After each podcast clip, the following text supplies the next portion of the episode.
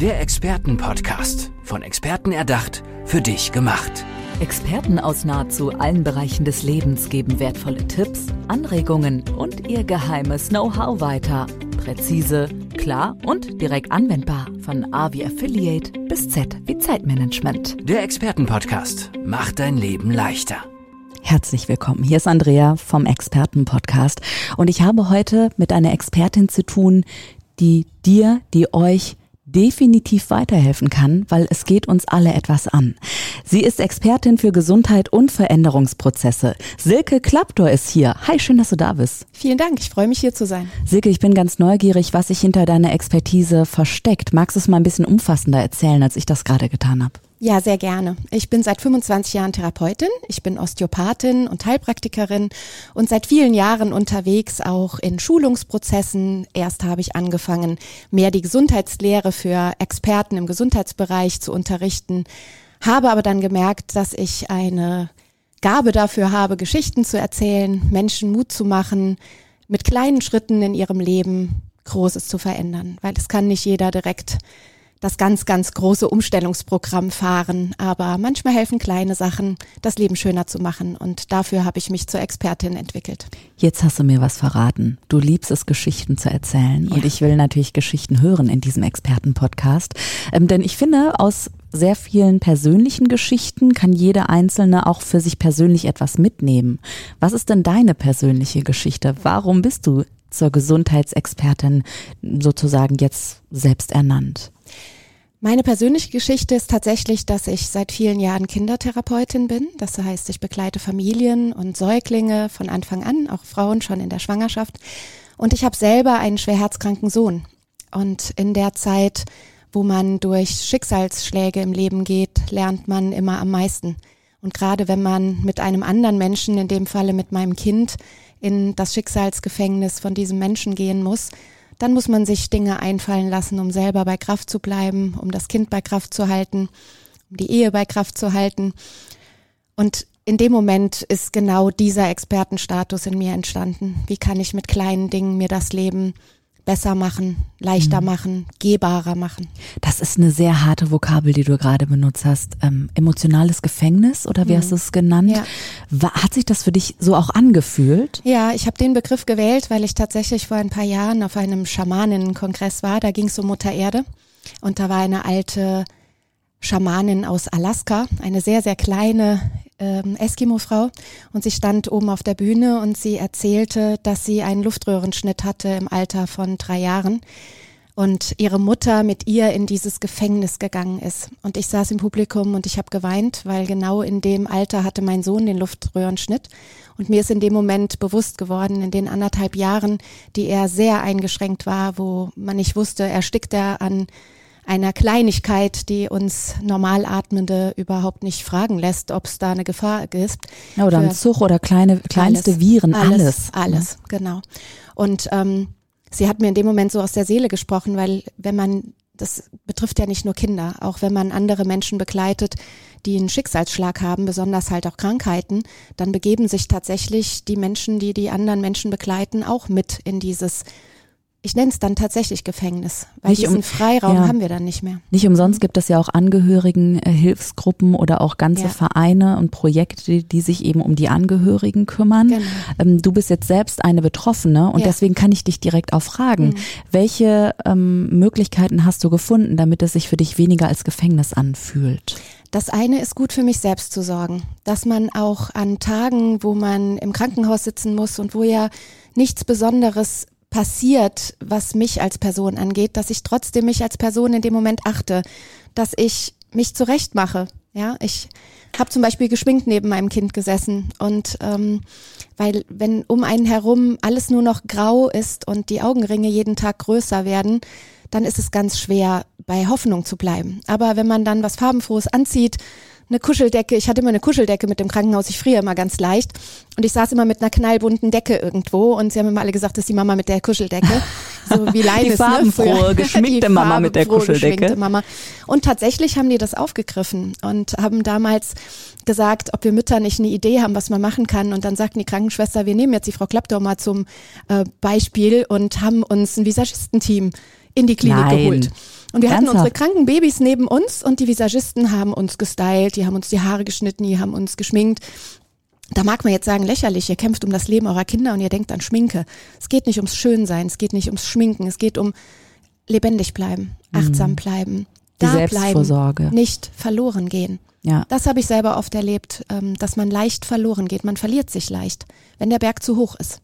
Ähm, sich selbst verlieren bedeutet ja auch, man entfernt sich von seinen eigenen Gefühlen Genau. und manchmal kriegt man es gar nicht mehr hin, das auch zu identifizieren und zu Richtig. detektieren, dass man gerade sich entfernt. Genau. Was sind so die ersten Anzeichen? Also was würdest du sagen, ähm, wo, wo sollten die Alarmglocken losgehen? Die Alarmglocken sollten losgehen, wenn die Müdigkeit da ist. Die Menschen denken immer, es muss Schmerz da sein oder irgendein helles Gefühl, aber dieses dumpfe, ich bin eigentlich immer müde. Ich bin zu müde zum Essen, ich bin zu müde zum Lesen, ich bin zu müde, um einfach nur durch den Fernseher zu zappen. Diese Müdigkeit ist immer ein Zeichen dafür, dass der Körper runterfährt und nichts mehr aufnehmen möchte. Also ich habe viele Patienten in meiner Praxis, die sagen, also die Frühjahrsmüdigkeit geht in die Sommermüdigkeit über Ah, und die okay. in Herbst und die in Winter. Mhm, mhm. Und eigentlich sind das schon kleine Anzeichen von Burnout. Ich finde, viele Menschen haben heute einen Burnout. Ich würde es nicht immer so nennen, aber diese Müdigkeit ist ein Anzeichen dafür, ich entferne mich von mir und ich möchte mich eigentlich abschotten. Sehr, sehr wichtiger Hinweis. Ja. Ähm, jetzt sehe ich dich und sehe dich als sehr ja, lebensfrohe Frau. Also hinter dir ist dieser Schriftzug Expertenpodcast mit einem goldenen, dicken X in der Mitte.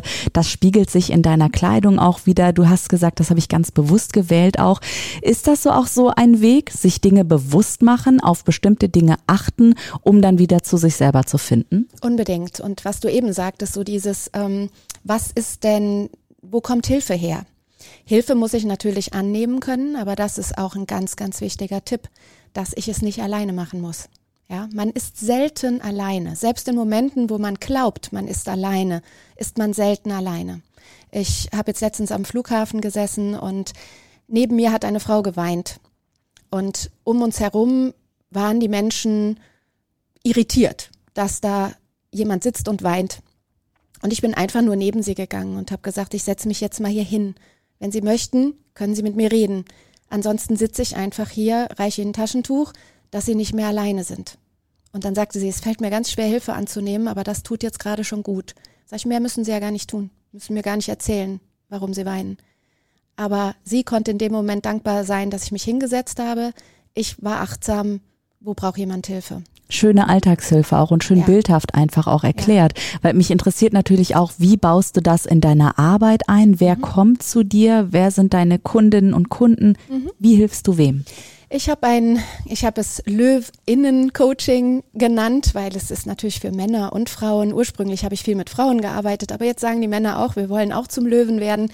Vom Angsthasen zur Löwin habe ich das genannt. Ich habe auch einen eigenen Award ins Leben gerufen, den ich dann verleihe. Da ist sehr schön ein kleiner Hase drauf, der sich nachher in einen Löwen, in eine Löwin wandelt. Ich bringe Menschen bei, und zwar körperlich und seelisch, sich so zu fühlen, dass sie erkennen, woher kommen ihre Ängste, woher kommen ihre Stolpersteine im Leben. Weil häufig geht man zu Coachings und wird mit Trainings mental gecoacht. Die Psyche wird gecoacht. Es wird viel geredet, es wird auch mal geweint, alles wichtig. Ich gehe auch körperlich ran. Das heißt, ich lasse die Leute spüren, wo ist ihr Stirnacken, wo klemmt die Leber. Und wir arbeiten dann tatsächlich auch osteopathisch, während wir das Coaching machen, am Körper. Weil also- der Körper ist das Auto, mit dem wir fahren. Ja? Ja. Den Fahrer stark zu machen, bringt nichts, wenn das Auto nicht mehr fährt. Weißt du was, Silke? Ich habe, als ich gelesen habe, Silke Klappdor, Osteopathin, habe ich mich so gefreut, mit dir zu sprechen. Denn diese Kombination Körper und Geist ist ja eine ganz, ganz wichtige. Wem erzähle ich das hier, ja? Also Silke. Ähm, und wie gehst du da genau vor? Also legst du Hand, am, Hand an, fühlst du die Wirbelsäule ab?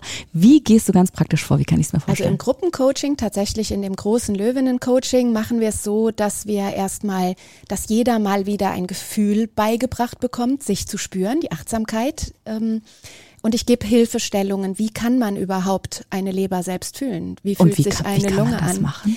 Indem man lernt, dass unsere Organe nicht zufällig in uns sind, sondern sie wohnen in uns, sie sind Teil von uns und sie sind Teil unseres Rhythmuses und sie brauchen unsere Bewegung. Wenn ich jemand bin, der schon sehr gebückt sitzt, der immer nur sitzt und verkürzt ist, dann quetsche ich meine Leber ein. Und meine Leber muss Entscheidungen treffen, was ist gut für mich, was ist schlecht Hm. für mich. Das heißt Aufrichtung, die Bauchatmung bis unten gehen lassen. Wir atmen jetzt alle mal in den Bauch ein. Genau, und den, den Brustkorb auch bewegen zu können. Ja, Ja. shake it, shake it, sage ich immer Ja. wieder. Das- Wir tanzen viel, wir machen Musik an, wir tanzen. Und dann tatsächlich lege ich die Menschen auf den Boden und ich behandle mit den Händen. Die anderen in der Gruppe nehmen das mit wahr und wir fangen an, über psychische Muster auch zu sprechen. Und gleichzeitig lasse ich sie mit meinen Händen fühlen, wo der Körper in dem Moment, wo wir zum Beispiel über Trauer reden, in eine Starre geht.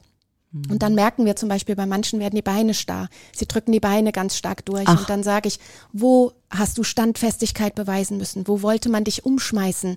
Wo hat dir jemand die Beine weggezogen? Und dann fangen sehr viele an zu weinen und sagen, Mensch, da gab es eine Situation, da war ich drei, da ist was passiert, da habe ich ein Erlebnis. Und dann gehen wir damit vor. Und dann löse ich das körperlich und die Patienten oder die Kunden des Coachings erleben das seelisch. Und dann kann man es tatsächlich loslassen. Hm, Wahnsinn. Das ist eine sehr schöne Kombination, weil wie du sagst, Ja. das wird häufig vergessen. Ich Ja. gehe entweder und hole mir körperliche Hilfe oder ich hole mir seelische Hilfe. Aber das zusammenzufassen, das ist eigentlich etwas, was einen schneller zum Ziel bringt. Genau, genau. Wenn ich jetzt höre, ähm, okay, ich habe ein Thema mit mir, ich bin vielleicht häufiger bei der Osteopathin, beim Physiotherapeuten, beim Arzt und ähm, muss mir helfen lassen, mich regelmäßig einrenken lassen und so weiter. Wie kontaktiere ich dich? Also wie kann ich auf dich zugehen? Also zum einen, wenn man eine Behandlung haben möchte im klassischen Sinne, dann ist das meine Praxis, das ist das ZON in Altwied. Da habe ich eine Homepage drüber. Und wenn man das Coaching erleben möchte und wirklich das allumfassende Programm haben will, das ist dann weniger medizinisch, wie wenn man mit Rückenschmerzen zu mir in Behandlung kommt. Das ist dann wirklich vier, fünf Tage, die wir miteinander verbringen mit Abendprogramm, mit Feuerritualen. Wir schmeißen tatsächlich Dinge ins Feuer und beschreien Sachen und lassen mal wirklich los und erleben uns ganz vier Tage. Das ist wirklich ein sehr umfangreiches Programm. Das findet man auf meiner Homepage silkeklapdor.de. Weißt du was, ich stelle mir das gerade so intensiv vor, dieses. Training auch. Ähm, hast du eine Kundin, einen Kunden, vielleicht eine Patientin, einen Patienten im Kopf, wo dieses Erlebnis, dieses Erstaunen und diese Verwandlung dir noch sehr präsent im Kopf ist in Erinnerung? Ja, also zum einen ist es eine Frau, die einen sehr erfolgreichen Mann hat und immer im Schatten stand. Und sie selber kommt aus einem Beruf, wo man eben auch im Schatten steht, wo man immer dient. Sie ist aus einem helfenden Beruf. Und der Mann ist in der Öffentlichkeit. Er ist sehr bekannt, er ist sehr präsent, er ähm, ist sehr stark vom Charakter. Und sie hat immer gesagt, ich kann das nicht. Das geht bei mir nicht. Aber das war auch das Dogma, was sie von ihren Eltern immer bekommen hat. Sei bescheiden, bleib klein, du kannst das nicht. Ecke nicht an, das mach's nicht. allen recht. Genau. Sei doch zufrieden mit dem, was es ist, Mhm. bleib im Verborgenen. Und sie hatte richtig Ängste davor. Und dann haben wir das Coaching gemacht. Und auf einmal fing sie laut an zu lachen und sagte, ich will in die Öffentlichkeit. Nein. Mein Ziel ist es, berühmter zu werden als mein Mann. Jetzt will der Mann zum Coaching kommen, weil er sagt, ich weiß nicht, ob ich das ertrage. Das war, war ein total schönes Erlebnis. Ja. Und die beiden sind jetzt auch glücklicher. Sie machen die Firma jetzt gemeinsam. Sie haben eine Firma gemeinsam.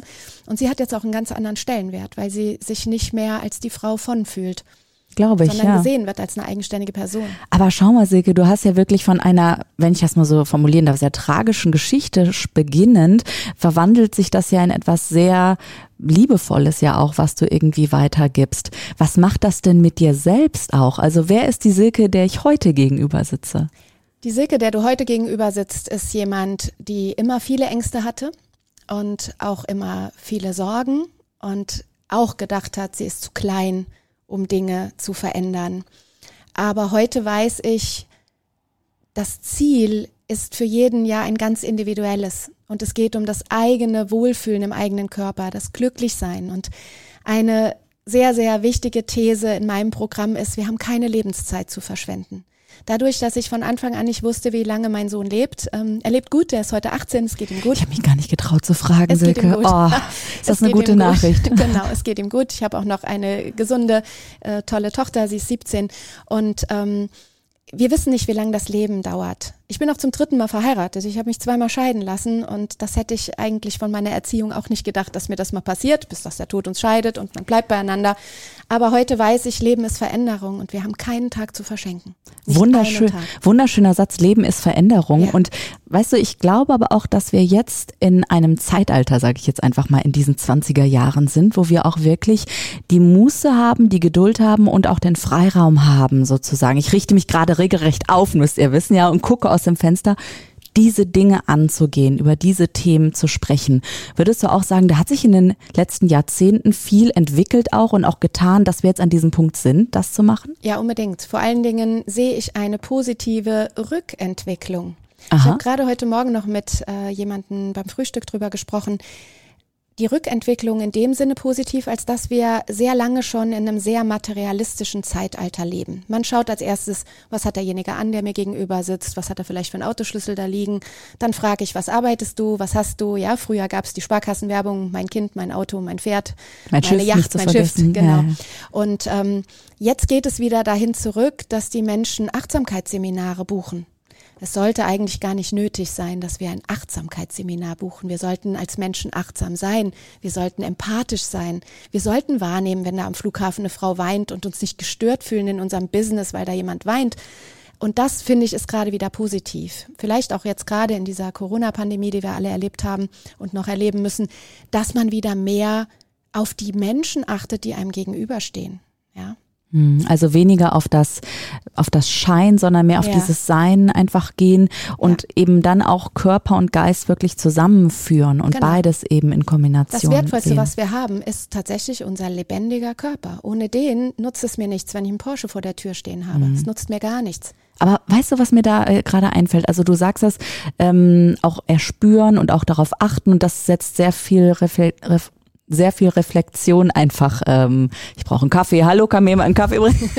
voraus. Mhm. Ähm, aber du arbeitest sicherlich auch mit kleinen Kindern, ja. mit Säuglingen. Ja, ja. Die können ja noch nicht richtig oh, reflektieren. Die können ganz viel reflektieren. Ehrlich? Oh, die reflektieren Erzähl ganz, ganz bitte. viel. Ähm, der Mensch funktioniert ja ganz, ganz stark über Spiegelneuronen. Das heißt, wir der Verstand, den wir für so toll und so wichtig halten, wenn wir einem intelligenten Menschen gegenüber sitzen, mhm. ach, wie toll, der hat mir mhm. was zu mhm. erzählen, eine Expertin. Äh, die Babys sind Experten, absolute Menschenexperten. Die schauen dir in die Augen und die gehen mit ihrer Mimik, gehen die auf ihre eigenen Gefühle und auf deine ein. Sie spiegeln, wie du sie anschaust.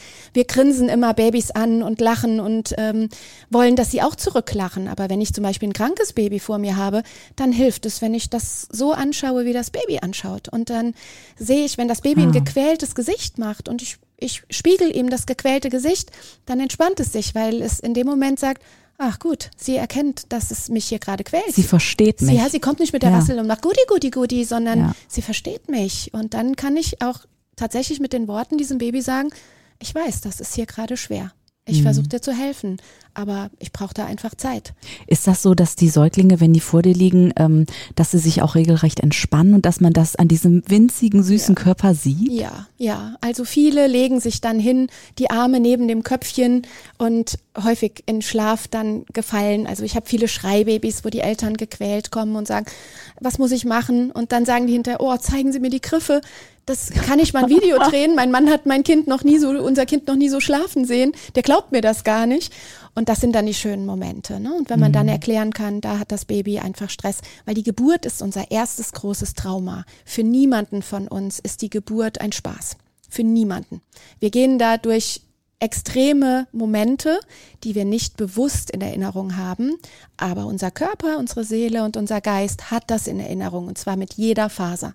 Und wie das zu erkennen ist für das Privatleben, fürs Business, da kann Silke Klappdor wunderbar helfen. Übrigens, ähm, du hast auch ein Buch und einen Podcast mit dem Namen Klein, aber aha. Noch als letzte Frage, was steckt hinter diesem Titel? Das ist eine Geschichte? Ja, meine Oma hat immer zu mir gesagt, weil ich mich so geärgert habe, dass ich so klein bin. Ja, ich bin nur Meter sechzig klein, für eine Frau ja auch nicht wirklich tragisch, aber als Kind fand ich das schon doof, immer zu den Kleinen zu gehören. Und mhm. dann hat meine Oma gesagt, du bist klein, aber oho. Ja, oder klein und wacker baut auch den Acker. Ah. Und als ich dann nach einem Titel gesucht habe für den Podcast, hat eine liebe Freundin von mir, sie ist auch Werbeexpertin und Silke, sie heißt auch Silke wie ich und äh, Silke sagte zu mir, wir nennen das nicht klein, aber oho, wir nennen das klein, aber aha. Du möchtest mhm. doch Menschen ein Aha-Erlebnis Ergebnis präsentieren. Und so ist das geboren. Finde ich großartig. Mein Name ist Andrea. Ich freue mich, Silke, dass du hier bei uns im Expertenpodcast zu Gast bist. Ähm, ich hatte eine gute Zeit. Ich hoffe, du auch. Herzlichen Dank. Ja, hat mir sehr viel Spaß gemacht. Dankeschön. Dankeschön. Silke Klappdor, Expertin für Gesundheit und Veränderungsprozesse. Klein, aber aha. Der Expertenpodcast. Von Experten erdacht, für dich gemacht. Wertvolle Tipps, Anregungen und ihr geheimes Know-how. Präzise, klar und direkt anwendbar. Der Expertenpodcast macht dein Leben leichter.